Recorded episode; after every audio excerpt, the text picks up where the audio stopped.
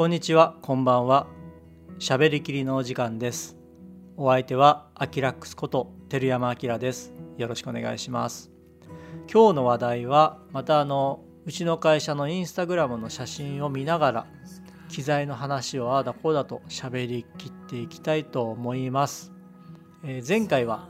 21番の「映るんです」っていう題名がついたブラックマジックポケットシネマカメラにボディキャップレンズオリンパスのパンケーキレンズみたいなやつですね。それをつけて遊んだよっていうお話で終わってたと思うんですがじゃその次の写真の話からいきたいと思います。22番。これはあのリーベックの HFMP っていう一脚に上にケスラーの、えーがっちりしたアタッチメントクイックリリースっていうのがついていてその上にさらにザハトラーの FSB6 のヘッドが載っているって写真ですね。でこれねすごく実は便利ででまず HFMP っていう一脚がかなりがっしりしてるんですよ。一脚の顔をした三脚って言ってもいいですね。で FSB6 だと全然これでも倒れないしさすがにこの上にアーサーミニプロとかねでっかいカメラを置いちゃうとそれはぐらついてしまいますけれども JVC の LS300 程度のものだったらねこれで全然運用できます。でただあのすごいねあの狭いところとかもうここ三脚立てられないよっていうようなところにこのセットでアーサーミニプロとかであの普通に撮影してますんで三脚だととても立てられないところでアーサーミニプロのようなシネマカメラでしっかり固定して撮りたいっていう時にはものすごい威力を発揮します。それぐらいねあの合成がすご素晴らしいっていうかねあのしっかりした作りなんですが一つ難点があって支柱がねあのロックしてもくるんくるん回っちゃうんですよね。なので FSB6 のパンをじっくりやりたい場面でも支柱がくるんって回っちゃうんでパンが現状でできないっていうジレンマがあってそしたらね先日あの新製品であのパーフェクトロックシステムっていうのをつけたねマイナーバージョンアップしたものがあの出てましたね。なのでみんな同じことを思ってたんだなって。で多分そのあの思いがメーカーにあのガンガン伝わっていてそれで新製品としてマイナーアップして出したんではないかなと思ってます。ただそのマイナーアップデートした商品は今の現行のあのモノポッドより若干ね背丈が低くなってるんですよね。というのは一番畳んだ時にもう少し下にローアングルっていうかね下の方の映像で固定して撮りたいっていう声も多かったみたいで高さを取るよりねあの低さを取ったっていう商品になっていてで自分が持っている HFMP はかなり高く伸びるんですよ。まあ、畳んだ時もそこそこの長さなんで伸ばした時はね頭の上までいっちゃうんですよね。なのでハイアングルを取る時にも役立っていたんですが今回の新しいものはおそらく目の高さぐらいまでしか伸びないので、まあ、使い分けするしかないかなと思ってます。ただそのパーフェクトロックシステムあの支柱がくるくる回らないのは現行のあの高く伸びる方にもつけてほしいなって個人的には思っています。そうするとかなり使える幅が広がるんではないのかなと思います。他のねメーカーの一脚同じような一脚も後発でいっぱい出てるんですけれどもアイフッテージとかマンフロットとかね同じような製品はあるにせよおそらくねこのリーベックの HFMP が一番しっかりした作りそのがっしりしてるっていうかね支柱も太いしあの各パーツパーツあの駆動部分とかもしっかりしているので自分はね割とこのリーベック推しですね。あの機能性のみではなくてその合成とかねその辺りも注目してもらった方がいいのかなと思います。ということで次行ってみましょう。次は23番。アーサーミニプロにアトモスの将軍がついていて。でこれはプラナーの 85mm をつけている。で白堀のスタジオで撮ってますね、うん、特にこれは言及するところはないんですがおそらくこれは 6GSDI で 4K の出力をして将軍でバックアップ取ってるって感じですね。で前回も話した通り将軍側はレッドエピックのレッグトリガーの設定にしておけばアーサーミニプロでレッグトリガーが効くのでこれはあの裏技というところでとても便利です。で次の写真24番も同じアーサーミニプロの全く同じ写真の別角度ですね。よく見ると三脚はこれザハトラーのフローテックに載せてますね。これねフローテック賛否両論なんですけれども、えー、まずマイナスの意見から言うと足がダサい。なんかこう工事現場にあるようなあの三脚だとかね。あと音がうるさい。その伸縮する時の音がパタンパタンとあのトタン屋根のような音がするとか。あと開きづらい伸びづらいみたいな意見がありましたね。で伸びづらいっていうか自重でストンストンストンって落ちないこう伸ばす時にスムーズじゃないみたいな意見があったんですがこれはおそらくね個体差もあるような気がします。自分が持っているモデルに関してはあの自重でストンストンストンってスムーズに落ちるのでただね前この一つ前のモデルスピードロックっていうモデルがあるんですけどもスピードロックを自分が最初買った時はあんまりスムーズに伸びなかったりしたんですよ。でメーカーに持って行ったりもしてでもあの検査の範囲内ですとか言われたりねそうなんだこれで検査の範囲内なんだとか思いながらがっくりして帰ってきた記憶もあるんですけども個体差って結構ザハトラあるんですよ。ただあのスピードロックも使ってるうちに馴染んできてねあの自重でストンストンストンってすぐ伸びるようになりましたなのでしばらく使い続けてみないとわからない気もしますで使い続けても引っかかりがあってなかなか伸びないっていうんであればもうこれはあからさまに不良っていうことでメーカーに強く言ってあの修理するなり交換するなりしてもらった方がいいと思います。このザハトラのフローテックの話に戻るといろいろそういうマイナスな意見があるにせよ自分はおおむねプラスであの買ってよかったなって思ってます。うん、現場が変わるレベルでこういう大きなカメラで運用していたとしてもちょっと上げたい時ってあるじゃないですか。でそういう時に大きなカメラだと一回全部外して下に下ろして危険だからね。下に下ろしてそれで足を伸ばしてもう一回カメラをガッチャンコすると。いう作業をしなくてもちょっと支えておいてカチャンカチャンカチャンってリリースしてねちょっと上げるとかっていう作業がそんなに難儀ではなくなったっていうかね。しかもかがまなくていい。腰を痛めないっていう部分で自分はあの最高に買いの三脚だったなって思ってます。スピードロックもねあの気楽でいい足なんですけれどもさらにフローテックは便利だなと思っていて自分は全力でおすすめしたいあのザハトラーの足です。ということで次に進んでいきましょう。25番あこれはあれですねあの8ミリフィルムの上映会の写真で一人上映会ですね。これうちの会社で上映しているんですけれどもうちの会社ってあの横にすごい長いんですよ。10メートルぐらい10メートル以上あってあのスタジオのように使う時もあるんですよね。あのバック紙を敷いてライティングして10メートル離れたところから撮影とかもできるので人物全身1人ぐらいだったら撮れるのでよくそういう撮影もしてるんですけどもこの時はあのえー、自分が学生時代によく撮っていた作品とか8ミリフィルムで撮ってたんですけれどもその作品をですねあの映写機を出してきてバック紙をこう垂らしてるところにスクリーンをこう設置して一人でビール飲みながらダラダラ見ていたって時の写真ですね。8ミリフィルムの編集っていうのはすごく楽しくてあのフィルム自体を切ってねセロテープみたいなので貼り付けていくっていう編集方法なんですけれども今はもうそういうアナログのね編集っていうのはほとんどっていうかまあ皆無だと思うんですがだからこそあのそういう切ってつなげるってアナログの作業っていうのは多分やったらすごく楽しいと思うんですよ。まあ、今更僕はもうやらいや多分やらないと思うんですけれどももし機会があればあのもうデジタルに飽きてきたって人はね是非こういうアナログに戻ってあの8ミリフィルムで撮って編集してみるっていうのをねやってみてもあの趣味でやってみても面白いと思います。映写機とかカメラとかっていうのはヤフオクでもいっぱい今出てるし結構安く売ってたりもするのであの趣味程度にやってみるのもいいのではないでしょうか。非常にノスタルジックにカタカタカタカタってね1秒間に18コマの映像がこう流れますので。余談なんですけどもあの8ミリフィルムって通常1秒間18コマなんですよ。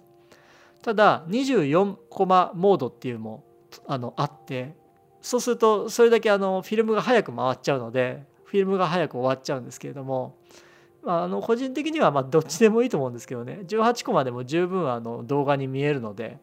しかもカタカタカタっていうノスタルジックな感じも出るので、はい、という2つのフレームレートがあります。もちろんあの劇場用は24コマが標準になってますので。ということで次の写真に行きたいと思います。26番これはあのスタジオでデジタルサイネージ用の撮影をしている時でカメラが GH5 で、えエデルクローンのフレックスティルトヘッドであの縦撮りしてる時の写真ですね。こういう撮影デジタルサイネージとかねこういった撮影にはエデルクローンのフレックスティルトヘッドものすごい役に立つんですよ。駆動部分も六角レンチで強さをこう粘りの強さっていうんですかねあの周りの強さを決められるしものすごく硬くしたければ硬くできるし。で模倣品が Amazon で今結構2000円とか激安で売ってますよね。これ本家だといくらだったかな？1万2万はいかなかったと思うんですけどまあそこそこ値段はするんですが、まあ、前のインスタグラムでも説明しましたけども2000円ぐらいのあのフレックステルトヘッドの模倣品買ったんですけどもいまいちでした。なんかこう作りとかいろんな部分で。なので最初に1個買うんだったらば本家のエデルクローンのフレックスティルトヘッドを買っといた方があの自分はいいと思います。縦取りもね横取りも即座に変えられるっていうことができるしこの時は確か外人のモデルさん4人使って服をねどんどんどんどん入れ替わり立ち替わり着せ替えてて100着ぐらい撮ったんですかね。で縦で写真最初にスチールを撮った後にそのままあの1回転してもらってムービーを撮るっていうタームで100着ぐらい撮って死にそうになった記憶がありますけれどもというフレックスティルトヘッドを使った撮影の写真でした。次行ってみましょう。27番。Pure HDMI 無線システムって書いてありますね。これはあの自分が愛してやまない JVC の GYLS300 というマイクロフォーサーズマウントで 35mm のセンサーっていうね変態カメラに、えー、これ無線システムってあの IO データから出ている HDMI の無線機があるんですよ。でそれを使ってケーブルレスでモニタリングしてる時の写真なんですけどもこのねあの IO データの無線機の特徴はあの送信機がものすごい小さいんですよ。スティック型で Amazon の Fire Stick ぐらいの小ささなんですよね。なので気軽にあの HDMI にカチャンってマウントしてアンテナのようにねこうできるっていうかただ 5V の電源が必要なのでどっかしらあのモバイルバッテリーをねカメラにくくりつけて給電はしなければならないんですがとにかくコンパクトでそれで今度受信機の方はどうなってるかっていうとなぜか裏にね4分の1のネジがあるんですよ。これどっかにもう撮影用にこうマウントしてくれって言わんがばかりのね。なので、えー、モニターの近くにアームで取り付けたりとか、多くはねモニターを例えばセンチュリーとかにこうつけるじゃないですか。でセンチュリーにクリップであのアームつけて4分の1ネジのところに受信機をくくりつけてその受信機とモニターを HDMI でつないでおけばまあ、これでもう無線モニターシステムの出来上がりっていうね。で値段もねこのえ IO データじゃないや。ごめんなさい。ロジテックだ。ロジテックでした。訂正、えー、ロジテックの IDE WHDI202TR っていうモデルですね。Amazon 価格で1万4000円ぐらい。安いですよね。これあの概要欄に一応リンク貼っておきます。そうだからちっちゃい送信機とで10センチ四方のねあの受信機の2つのセットで、えー、HDMI は無線で飛ばせるんですよね。でこの写真ではこのちっちゃいあの送信機に L 字型のね HDMI の延長をつけてちょうどアンテナが伸びるようにこう接続しているっていう写真です。ただ技的ってあるじゃないですかあの電波法みたいなやつで実は室内限定なんですよだから室内でのロケには使えるけれども屋外では使ってはいけないっていう商品なのでで室内で使う分はあの完全にこう壁をまたいでとかはちょっときついんですけれども同じフロア内で使う分には映像も途切れることもなくかなり快適にあの無線で使えます。ただねあの人が結構多かったりとかあの携帯電話をたくさん使っていたりとか電波が割とこう混戦しやすい状況だと時々あの映像が乱れたり無痛になったりするんですけどもおおむねあまりそういうトラブルはなかったですね。かなり快適に無線化ができます。ただね無線するためにいろいろこう最初バッテリーだなんだろうって設置するのが面倒くさくて あの最近はケーブルでやっちゃうことも多くてまああの一長一短ですね。あの使いどころによってはものすごく役に立つ。もう結構動き回るよっていう現場でクライアントさんにモニターを見ててもらわなきゃならない。現場ではこういうプーアな安上がりのね無線システムを組んでみてもありなのかなと思います。概要欄にあのロジテックのこの無線システム貼っておきますね。ということで、えー、今回は次で最後ぐらいにしましょうか、えー、28番。これはですねブラックマジックのポケットシネマカメラ 4K 4K の、えー、初投入現場に初投入した時の写真ですね。この時はうちのあの僕があの関わっているシアトル劇団号っていう劇団があってそこの劇団のプロモーション映像を撮影したいっていうことでんじゃあまあせっかくだったら最近入ってきた、えー、ポケシネ 4K を使ってみようかって思ってスモールリグのゲージに入れてでリグを一応組んでフォローフォーカスつけてフィールワールドの F6 プラスっていうねこれもね話せば長くなるんですけどもまあいろいろ高機能なモニターがあってしかも安い。でこのフィールワールドの F6 プラスには 8.5V あの電源のアウトがあるんですよねだそこからダミーバッテリーでブラックマジックのポケシネの 4K に給電できるんですよつまりモニターの後ろの NPF のソニーのバッテリーつけてそれ一つでフィールワードのモニターもブラックマジックのポケシネの 4K も駆動できるっていう感じにしてるんですよね。これするとあのキャノンのねあのちっちゃいバッテリーでいつなくなるのかってねあのバッテリーの残量をドキドキしながら使うこともなく割と長く多分ね、えー、NPF の970タイプの一番でっかいバッテリー互換バッテリーですけどもそれで1日持ったんで1日ってわけじゃないか。あのこの撮影時にそれ1本で持ってしまったのであすごいお手軽だなと思って。ただねあのダミーバッテリーつける時ってブラックマジックのポケシネってあれ皆さん蓋どうしてるんですかね？あのカチャンって蓋開けてダミーバッテリーつけじゃないですか？そうするとあのケーブルをこう逃がす穴とかがないので蓋が閉まらなくなっちゃうんですよね。あれって皆さん自分で加工して穴開けたりとかしてらっしゃるんですかね。なんかダミーバッテリー運用されてる方ってどうされてるのかなって。これまさか開けっぱなしなのかなとかね。でこの時はもちろん開けっぱなしで特に問題なくあの駆動したので蓋はバッテリーの蓋開けっぱなしで運用してるんですけどもそこだけちょっとね分からなかったですね。あとこの写真で分かることは、えー、メタボーンズの ×0.64 のレンズ入りのマウントアダプター経由でシグマの 1835F1.8 を取り付けて撮影してますね。でこのシグマのレンズはあのシグマさんからテストで借りていた時でたまたまあのこのレンズがあったのであじゃあどうせだったらこのレンズもつけてポケシネの 4K で撮ってみようって思ってね。でこの時は、えー、フォーマットはもちろんブラックマジックローの9の5で撮影しました。 Qの1と Qの5 constant quality ってやつですね。でもこのあとブラックマジックのポケットシネマカメラって全然現場に出ていかなくてもともと何度も話してますけれどもダヴィンチリゾルブのスタジオ版のライセンスがねもう一つ欲しくて自分のうちの社員用に欲しくて、ね、単体で買うぐらいだったらポケシネ 4K 買ったらついてくるのでだったらポケシネ 4K を買っておこうかなと。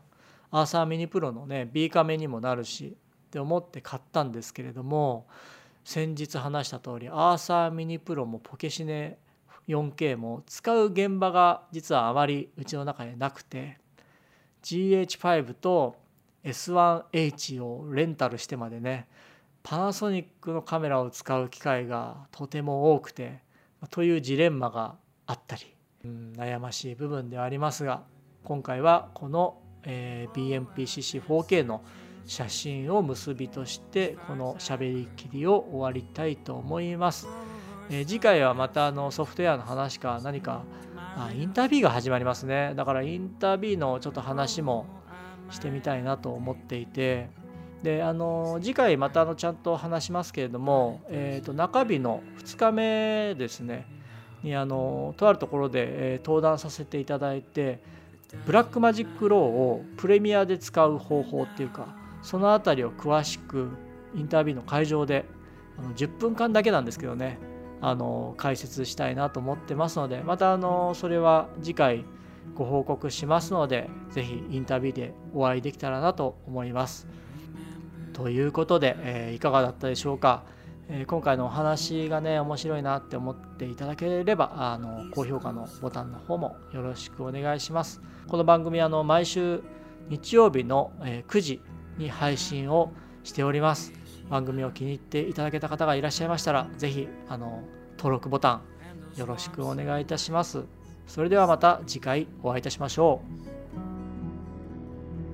う。